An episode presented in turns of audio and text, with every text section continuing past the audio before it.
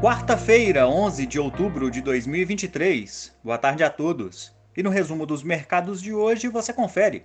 O Ibovespa encerrou em alta de 0,27%, aos 117.051 pontos. Hoje saiu a atualização da inflação ao consumidor medida pelo IPCA, que encerrou o mês de setembro com um avanço de 0,26%, abaixo da expectativa, e acumulando alta de 5,19% nos últimos 12 meses. Amanhã não haverá negociações em função do feriado do dia de Nossa Senhora Aparecida, retornando à normalidade na próxima sexta-feira. Como outros destaques, as ações da Azul subiram 2,33%, após a companhia divulgar um crescimento de 18,7% no tráfego de passageiros consolidado em setembro em relação ao mesmo mês de 2022. Já as ações da Alus, anteriormente conhecida como Aliança Sonai, avançaram 1,61%.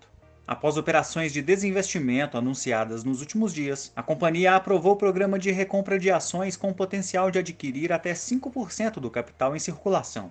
O dólar à vista, às 17 horas, estava cotado a R$ 5,05, em queda de 0,13%. Indo para o exterior, as bolsas asiáticas fecharam em alta. Na China, surgiram rumores de que o governo pretende lançar um novo pacote de estímulos para o setor de infraestrutura, na casa dos 100 bilhões de reais, com o objetivo de atingir a meta de crescimento de 5% em 2023. Caso a medida se concretize, pode afetar o teto de déficit orçamentário estabelecido no início do ano. Por lá, o índice Xangai Composto avançou 0,12% e no Japão, o índice Nikkei subiu 0,60%.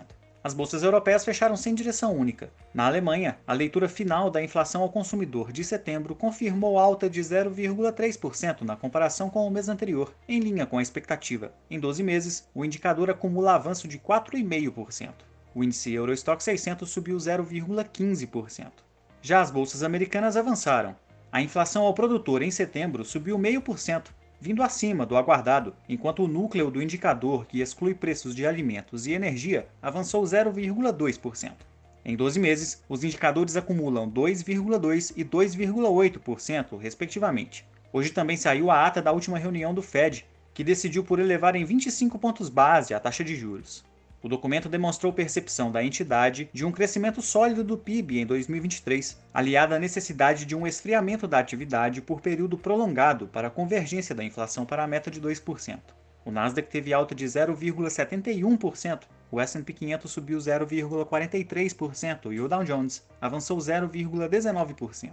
Somos do time de estratégia de investimentos do BB e diariamente estaremos aqui para passar o resumo dos mercados. Uma ótima noite a todos e até a próxima!